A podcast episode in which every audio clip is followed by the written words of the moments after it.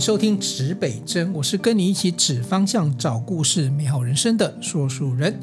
世事难料，不同的世代，相同的事件，不难料理。好，要怎么样不难料理呢？我们要邀请到在我对面的郭嘉爱同学来，郭嘉爱跟大家打声招呼。大家好，我是郭嘉爱，然后我现在是高中三年级的学生。好，中年大叔继续跟高中学生 来谈一下。这一集我们要聊一个主题，叫做工作。嗯，虽然嘉爱现在还没有开始工作，可是要面对未来。嗯，对。呃，嘉爱，你你对你对你自己未来的工作有没有什么想象？有没有曾经想过？有啊，就是随着年纪不同，可能幼稚园就是小时候有些女生吧，心中梦想三大行业，嗯，老师、护士、空姐。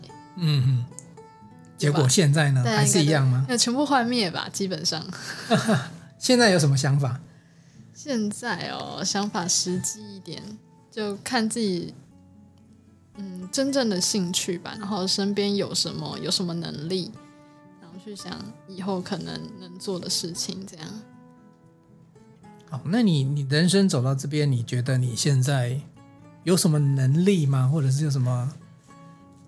有，嗯，学校学到的那些课本上的知识是一定的嘛？嗯，能力，我觉得我的交友能力不错，自己讲。啊，也是一个哦，人际关系。对，我觉得你表达能力还不错了。表达能力吗？还可以的，不然现在为什么坐在我对面呢？对，但是有时候我就有时候，比如说，比如说，我会建议说，哎，我们在。哦 Podcast 上面谈的时候啊，有时候我、嗯、我我不认为那是你的问题，是说经验还没有到，所以你可能没有到那边去，嗯、但没有关系，我们就经验是累积的，对啊，就不能作假，对呀、啊。好，那如我来谈一下哈，就是说我小时候对我工作有没有什么想象？我那年我在你那个年代的时候哈，嗯、就是在你现在的时候呢，也没有。为什么呢？很简单嘛，因为呃，我们那个年代。呃，民国呃七十几年、八十几年，我在念大专的时候，就民国八十几年。嗯，然后那时候台湾其实各种的产业其实蓬勃发展。我要讲实在话，就是各行各业什么都有。然后，但是那时候还也蛮重视的，就是比如说工程、机械。我们那时候考试哈，如果说考大学的话。分数最高的早期是第一名是电机。哦，现现在大学你们现在排行第一名科系会是什么样的科系？医医学相关的吧，感觉。哦，医学好像一直都是呢，嗯，医学好像一直都是台湾的排名的总排行榜第一名，就医学院嘛，嗯，我我我觉得哈，像台湾其实蛮有趣，就我们要谈工作这件事情，然后。如果要再谈一下，就是诶，学生这些呃所谓的科系的训练呢，嗯，好像有一件事情不能不谈，就是台湾整体的产业发展。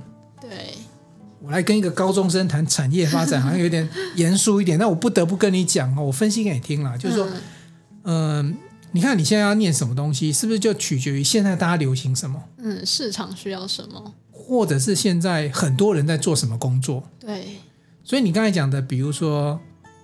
呃，空姐，嗯，女生的梦想之一，嗯，或是老师，嗯，还有一个是什么？护理师，护理师，哈，好，那我们就女性的角度来讲，因为这边这些的角色都是属于温柔的呵护，嗯，就是对，就很女生嘛，嗯，那如果大家都在做这个工作，你可能就会往那个方向走，嗯，可是你为什么现在幻灭呢？是像现在的航空业，哦。像国内航空几乎就被高铁取代嘛，对，嗯、然后就剩国际航空线比较多嘛，对。那空姐的那一份美丽的想象，嗯，现在有很多空少，或者说有时候他现在要求又不太一样的，嗯。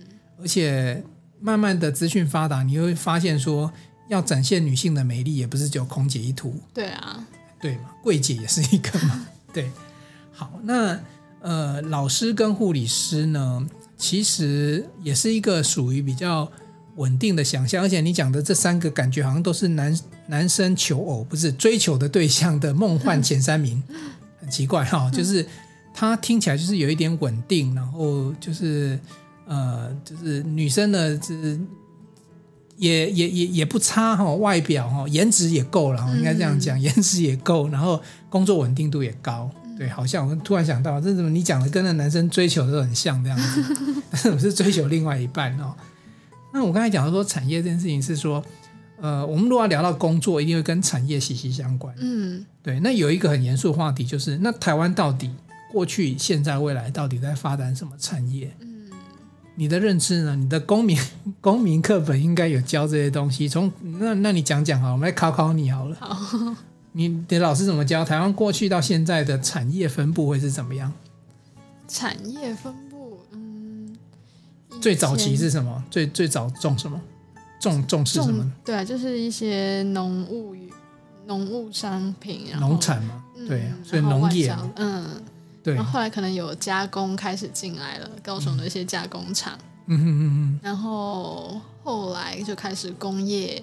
嗯，工业台湾工业就起来了，嗯，然后这方面人才可能需求就比较高啊，嗯，然后到现在就是高科技，嗯，对。那你有办法预测一下，你觉得台湾未来可能是哪个产业吗？在更后面吗？对，嗯，现在现在疫情嘛，医疗医疗一直都是一个趋势吧，然后台湾的医疗我觉得也是不差的，在世界上，嗯哼哼哼。所以哈，你看，其实医疗因为一直是有需求存在的哈，不然不只是说生老病死，嗯，那甚至有时候你要追求一些，比如说面对呃各种挑战，包含疫情等等，是。我我相信它会一直存在啦，所以医学院一定是一直都很难考，就医生啊，这这这这个领域，它需要，而且它确实是很需要扎实的训练，对，所以说有一个课题是说，台湾的学生有没有？以全世界排行来讲，台湾的学生的念书的时间有没有特别长？你觉得？我们就不要看什么数据，你觉得台湾时间，台湾的吧，大家都是这样从小到大。那跟什么国家？你可以稍微 benchmark 一下吗？嗯，像我之前有看到，嗯，像我们台湾学生以高中来讲啊，就是。七点半开始上课嘛，然后可能上到第八节五点多，然后甚至可能还会有夜课、夜自习之类的，嗯，或者是后面还有补习班的行程啊。可是像可能我比较清楚一点是日本，嗯，日本他们可能八点多。才坐在电车上面准备去学校的路上。嗯，对啊，八点多，台湾学生在干嘛？已经第一节课了，早自习都结束，已经进入第一节了。老师都已经在讲台上面开始点名了，对不对？嗯哼，嗯，然后他们可能下午也下午好像也只上两堂课吧。嗯哼，然后就放学，就是他们的社团时间，就是下午的时间，其实是很长的，可以去发展他们的其他兴趣啊之类的。嗯，对，所以他们。虽然在学看似学习的时间在学校时间并没有很长，可是人家的竞争力其实也没有输台湾啊。嗯，对啊，我一直觉得很奇怪，就是说，呃，理论上叫做等比关系或正比关系，就正相关，就是说你努力时间越长，然后越投入，嗯，然后你的成就应该就越高嘛。可是我们用非常非常高格局的来看，就全世界来看，嗯，那美国。日本、欧洲，其实每个学校、每个国家的学校文化其实都不太一样，不太一样。可是好像比较少像我们亚洲这样子，就是 K 啊、拼啊这种文化。嗯，对。那但人家好像经济也没有很差。对，对呀，这一点是也蛮有趣的哈。然后我为什么会这样问呢？就是说，那台湾为什么学生要这么认真、这么用功？哦，你刚才讲的，比如说医科。嗯，那医科因为他最后他处理的是人命，对，所以不能出差错嘛。嗯，所以你的知识也是对你的训练跟知识很丰富嘛。是，所以我们承认啊，如果这个这个国家发展医学，那它的基础训练，学生基础训练不能差。嗯，所以我们这边很多同学念书念书啊，第一志愿是医科，是，这就很合逻辑，对不对？嗯，可以理解。好，那我们再来看啊，第二种产业就是现在目前的，比如说。呃，高科技哦，这些产业，其实你也可以讲把它叫做，因为早期台湾，你刚才有有一个时期叫代工，加工啦哈、嗯，加工其实它技术层级还好，嗯，但到后来越来越走越精密，所以从早期的劳力密集是变成是脑力密集的时候，嗯你劳力就是你就出劳力，你就每天工作。但但脑力密集的时候就变成什么？就变成我要有很多很多的知识跟训练，就跟医学院的学生也差不多。是。那我为什么可以这样讲？是我以前我以前我在工作的时候，我都觉得说，那医生是在处理人命啊，他们在处理那很细微的那个、嗯、那个血管啊，或者是什么经络啊、开刀啊，尤其是外科嘛。是。我在半导体的时候，我不是。我就是半导体的医生，你知道吗？因为我们也在常常在操作那个非常非常精密那几纳米的东西。嗯当然不是说去处理它的类似开刀什么东西，但是我们经常都在那个很精密的情况底下去处理，所以我们要的所谓的脑袋里面的东西也非常多。嗯所以训练也很扎实。那再加上我觉得台湾学生的呃，就是血脉啦，就是我我们从以前我们的父母的长辈这样子呃一路下来之后给我们的要求，就是我们对于某一些呃，学习的态度还相对认真，嗯，对啊，所以台湾现在还才有现在的成就嘛。是。那我们在讲这些东西是过去的啊，医科，然后呃，现在的科技产业的背景就是理工科学生，是对不对？嗯。所以相对的，医科跟理工科学生的薪资也相对高一点，对对吗？没错嘛。哦，那为什么会跟嘉爱谈这个？因为他就选择你那个叫文组嘛，还是叫文组，就是和。大家大多数人想要的不一样的那一群。好，那像文组，你未来像你的学长姐的发展会是什么？文组吗？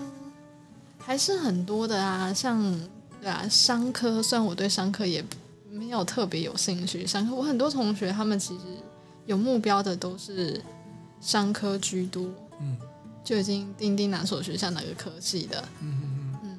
也有同学想要读法的，嗯嗯，好，那就我知道你比较想往传播这个领域嘛，嗯嗯，对，就是这个现在也很红嘛，因为影音世代，然后你看我们现在坐在这里做 podcast，这也是其中的一个领域嘛，对对，好，那会这样问是因为，呃，我们如果能够洞察未来，那我们大概就知道现在要做什么。嗯所以，可是很难有人去定义说我的未来是什么。可是我相信，一定幕后有一只黑手在定义台湾这个国家的整个导向。嗯，对啊，就像早期这个李国鼎啊，这个孙运璇那时候定义台湾要做半导体这件事情。嗯，你看那个那件事情多重要，导致现在我们有护国神山。对，那有护国神山之后，经济至少这个会被撑住。嗯，比较稳定。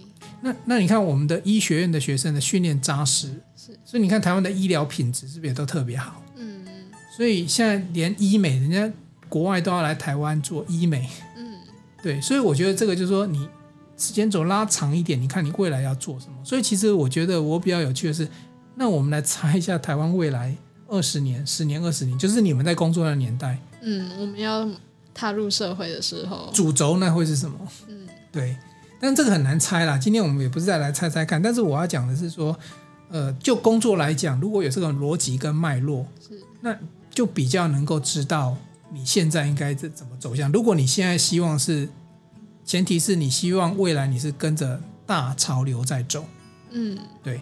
那我举我的例子好了，就是说我为什么会念工程，是因为像我外公本身他以前是做。贸易公司，嗯，所以他对整体世界趋势的潮流都非常非常的清楚。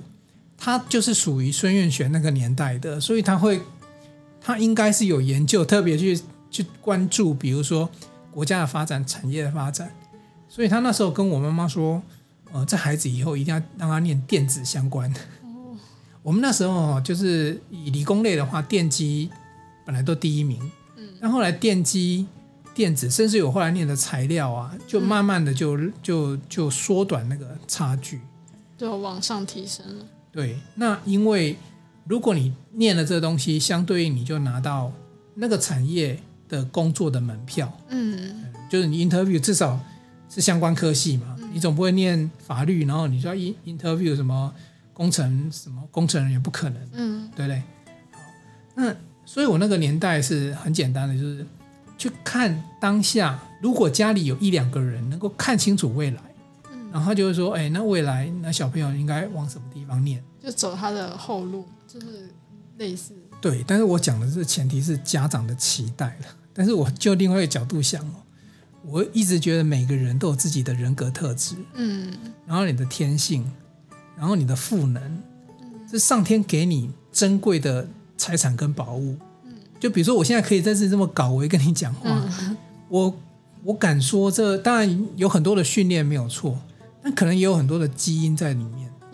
嗯，那我这么搞为，你想想看，我如果还是工程师的时候，那很麻烦，因为没有人会喜欢我，因为工程师是踏实的、很务实的、嗯、乖乖的，不要说话，对，然后让数据来讲话，嗯，然后要说话就是报告，嗯，就任何的 report、嗯、presentation。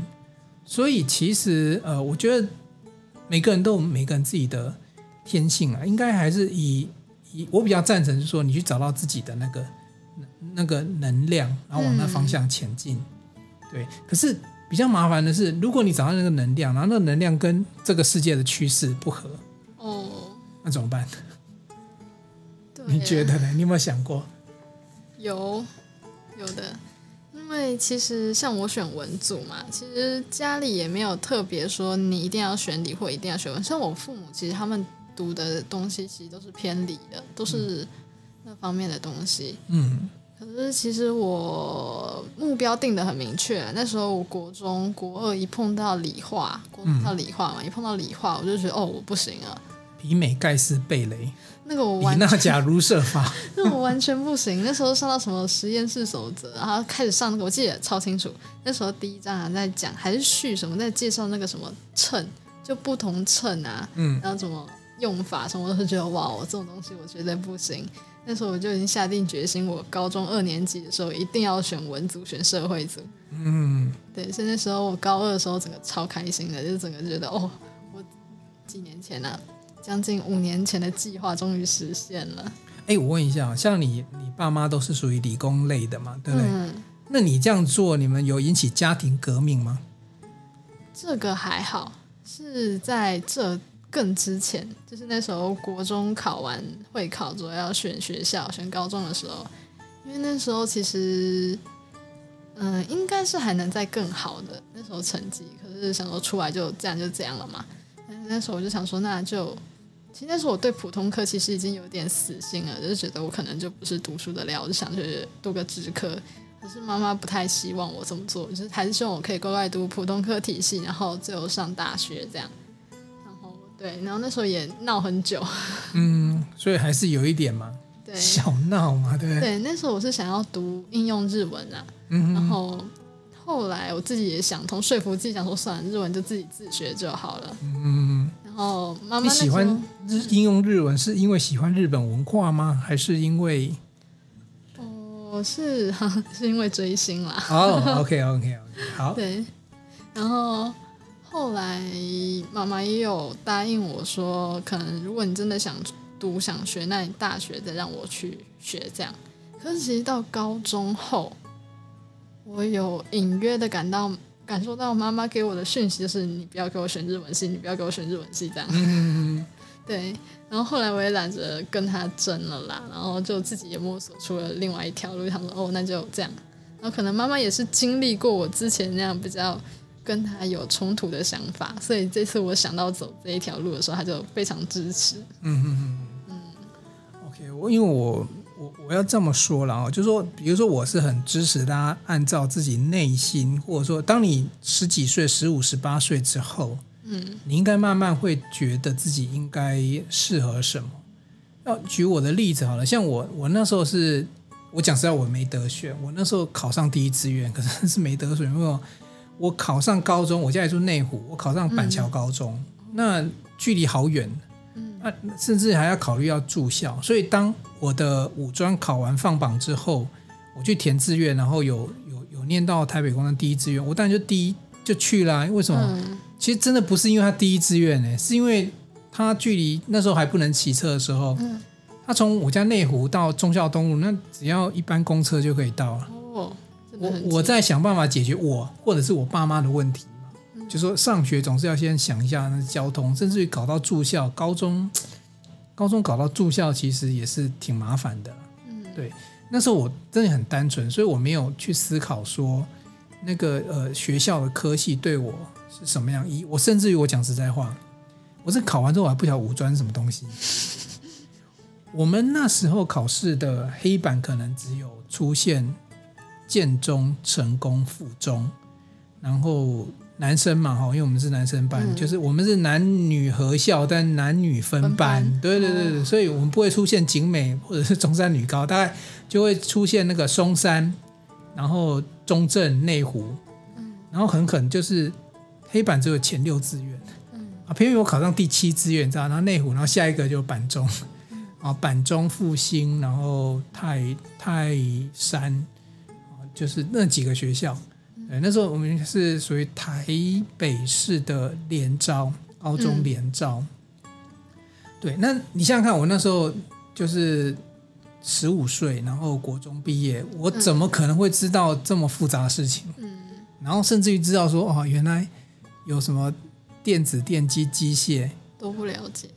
对，可是呃，应该说我自己太混了哦，因为我的学长学长们。尤其是比如说电子、电机、机械，然后更早期的学长们，他们甚至可能都是考上建中、附中成功去念台北工专，就是目标很明确的。对，那他们的目标可能是要念职校，就像你想要念职校，那要念职校的原因，可能是觉得自己不太会在理理科，就是那个理论里面钻来钻去，可能实作它会比较适合。嗯，对呀，所以我就那时候一路是这样子，就是去。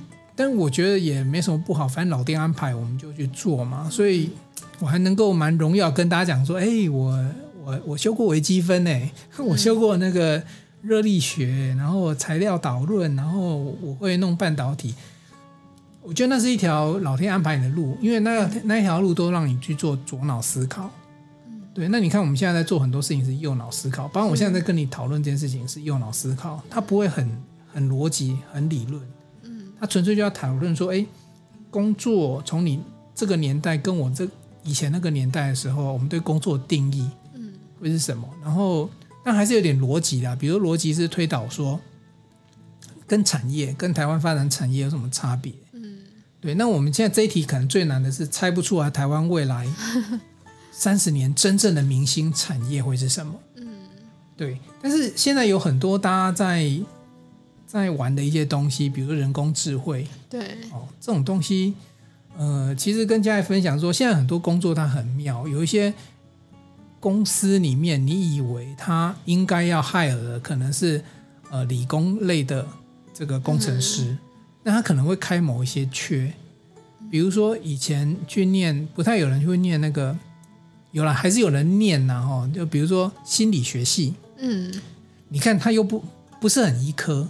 嗯，但是呢，也不是很，也不是理工类，嗯，就是社会科学类，嗯，对。然后以前也不晓得，对。那那你你觉得，如果说是念心理学系，你觉得可以干嘛？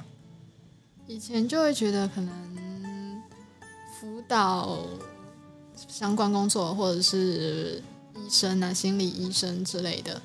嗯哼，对，就是刻板印象就是这样，最刻板的。那你知道现在的 Facebook、Google 会大量 hire 这些人？嗯。原因是什么？你知道吗？广告之类的吗？就是吸引大家。就是他们现在所有做的工作里面呢，有很多是跟心理学有关的。嗯。哦，那最简单、最具体的，你要讲的应该是，比如说行销类。哦，嗯，对不对？就像说你现在去买东西，那如何让消费者上钩？嗯。然后运用的就是消费者心理学。那心理学它有很多很微妙的地方。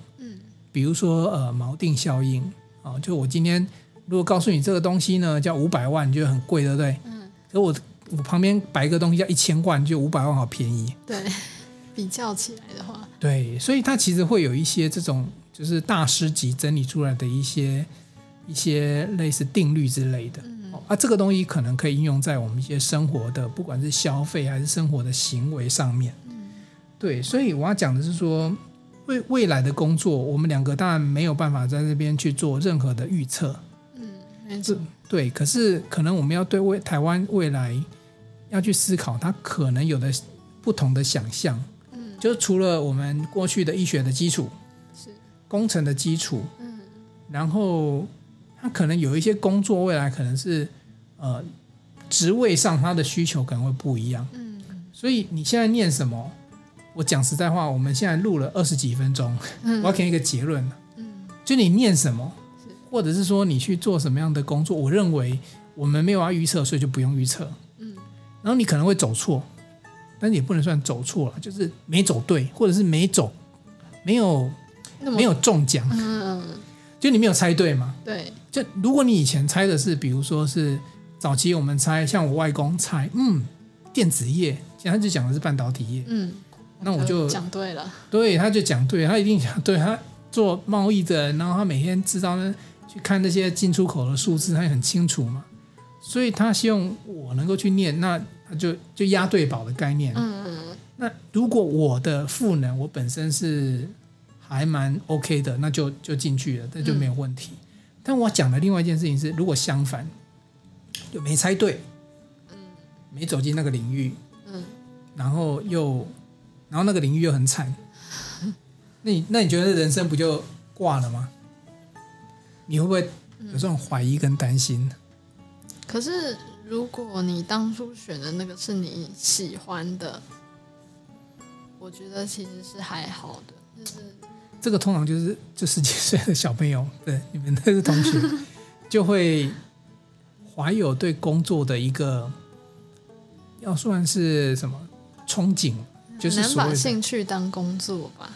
对，就是觉得工作跟兴趣这件事情好像结合起来是最完美的，嗯，对吗？可是能做到这样的人真的很少。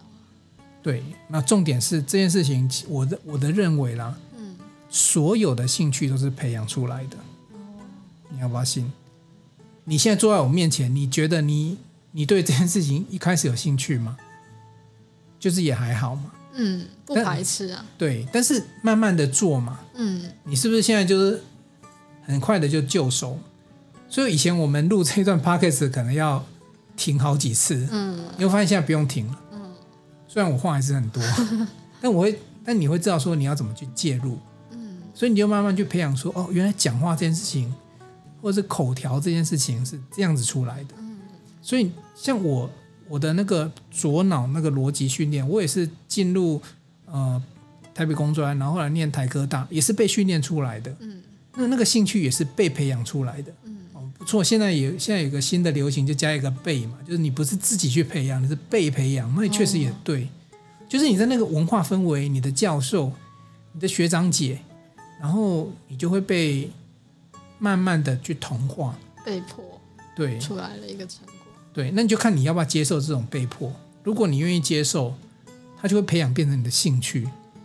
那如果你一直没有出来，那我可能就会变成科学人或科学怪人。确实哦，差一个字差很多嘛。科学人或科学怪，就是呃，不论大家怎么去看理工男这件事情呢，我觉得有人有正向解读，也有人觉得他总是有点怪怪的嗯 个性或者是什么。但是我觉得那是因为工作或者是他的环境使然啊。那所以我最后要讲的是说，如果运气好，你可能会被培养兴趣。嗯那如果运气不好，你你现在念的就不是你的兴趣，或者说你未来走的东西又不是潮流，嗯，那你怎么办？怎么办呢？可既然都发生了，也只能面对了。对，通常是这样子嘛，对不对？那最后这一个 part，我还是要，我就提出一个解法，不然我们在那边 鬼扯了半个小时，听众朋友不知道我们在讲什么，就讲的是理工啊、医科啊，然后我我要讲一个重点是说，如果你今天不是在这条路上，你不是那在你这么喜欢的，也不能说不喜欢啊，因为你会做它，大部分你能够接受。嗯。但我要讲说，如果它不是潮流，因为我讲我们两个人没有办法在这预测未来二三十年，搞不好，呃，搞不好不一定是机器人的世界，也不一定是 AI 的世界啊，搞不好台湾是一个什么休闲旅游的重镇，我乱讲，嗯，变发展观光非常重之类的。就是台湾多那个小而美嘛，然后美食到处都是嘛，嗯。然后台台湾因为某一些莫名其妙状况，然后变成全世界大家都想来的第一大岛这样子。嗯。然后因为因为我们的猪血糕、臭豆腐超强，前一阵子不是什么猪血糕披萨有没有？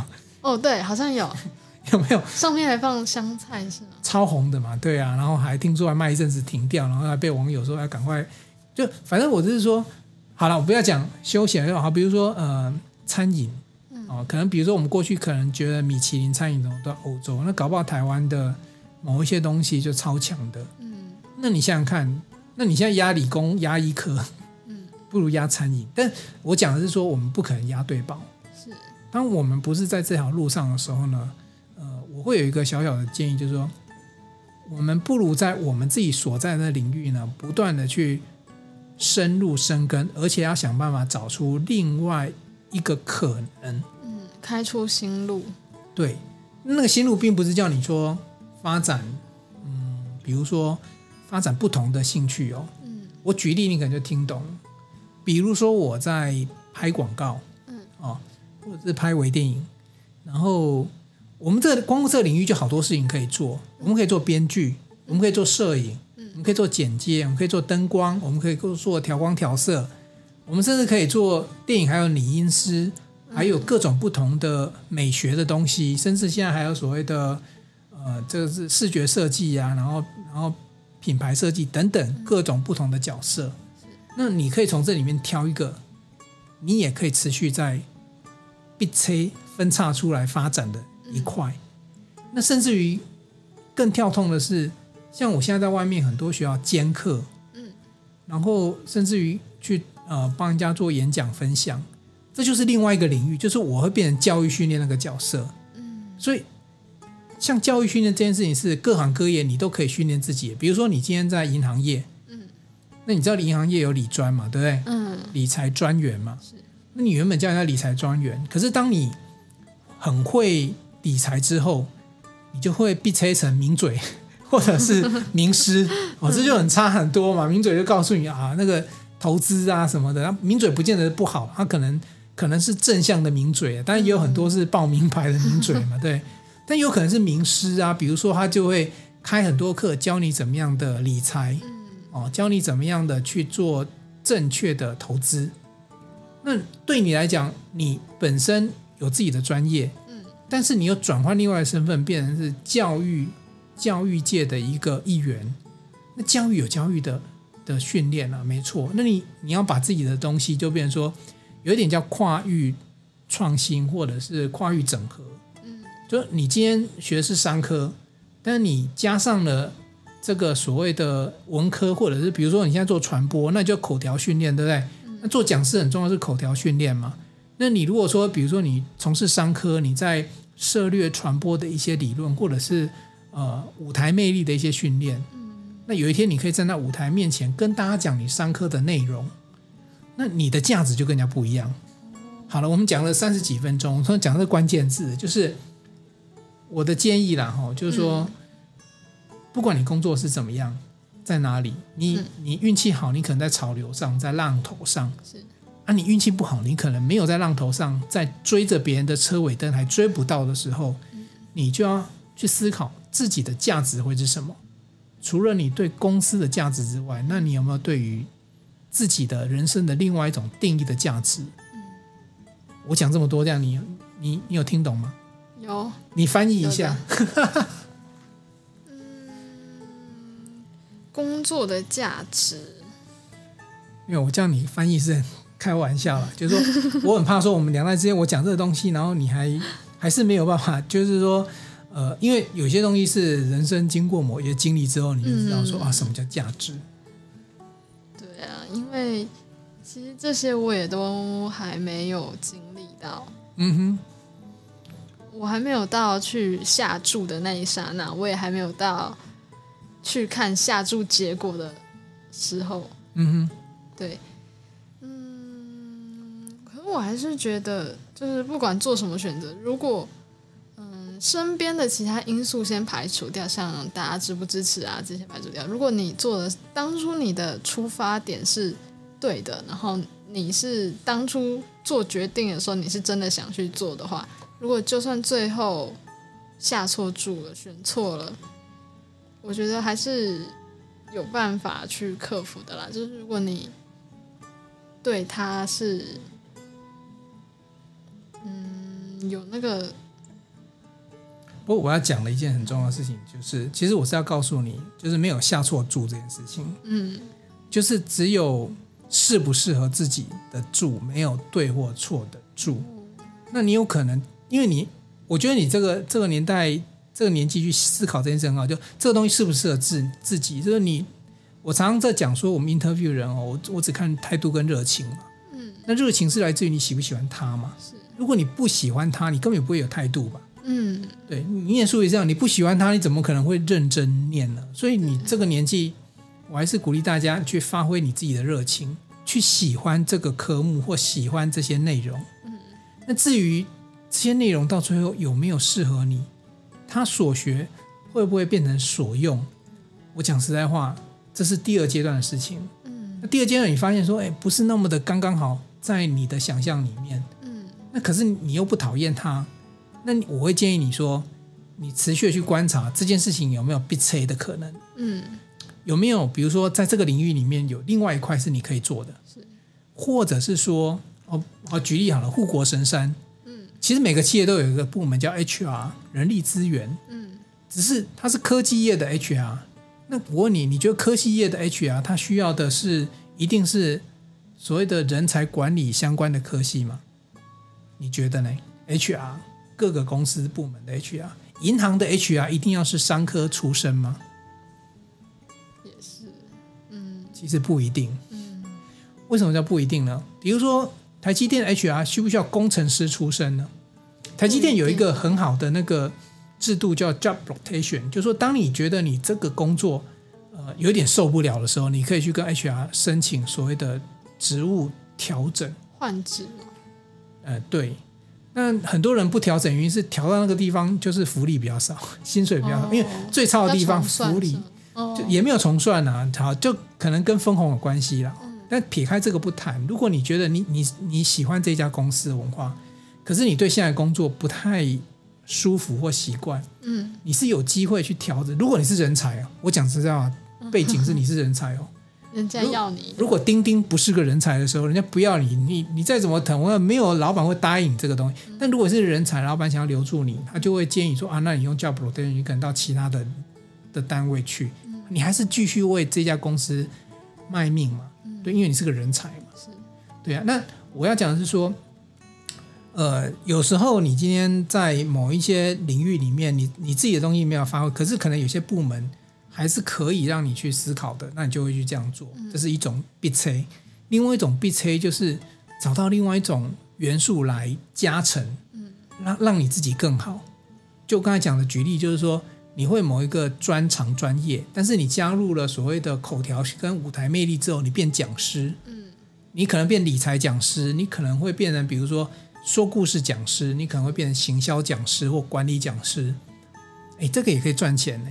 有钟点费的呢，嗯，对啊，是不是就你的人生就不会那么的无助跟黑暗？嗯，好，我帮我自己要讲的翻译完毕了，所以最后我总结要讲的就是价值这件事情啊，就是说，如果说你今天呃工作这件事情遇到的东西是，比如说你觉得所学非所用，或者是你很无助的时候，你要去思考我对我自己的价值是什么。如果你今天找到那个价值的话，那你的人生还会继续快乐下去。OK，好，有点哲学，有点深奥哈。好了，这一段应该放回家放给你爸妈听，他可能比较人生阅历越多后，大概比较容易听懂我在讲什么了。但是你现在你先预知一下，了解一下也没什么不好，因为你就知道说，当你不如意的时候，你的你遇到的事情状况不是那么顺的时候，你可以用这个方向来思考。嗯嗯哼，今天有点像是大叔在教训，不是在教诲。就是是高中同学哦，但是因为有些东西它是一个经验的累积，就我就不得不这样的分享哦，好吧？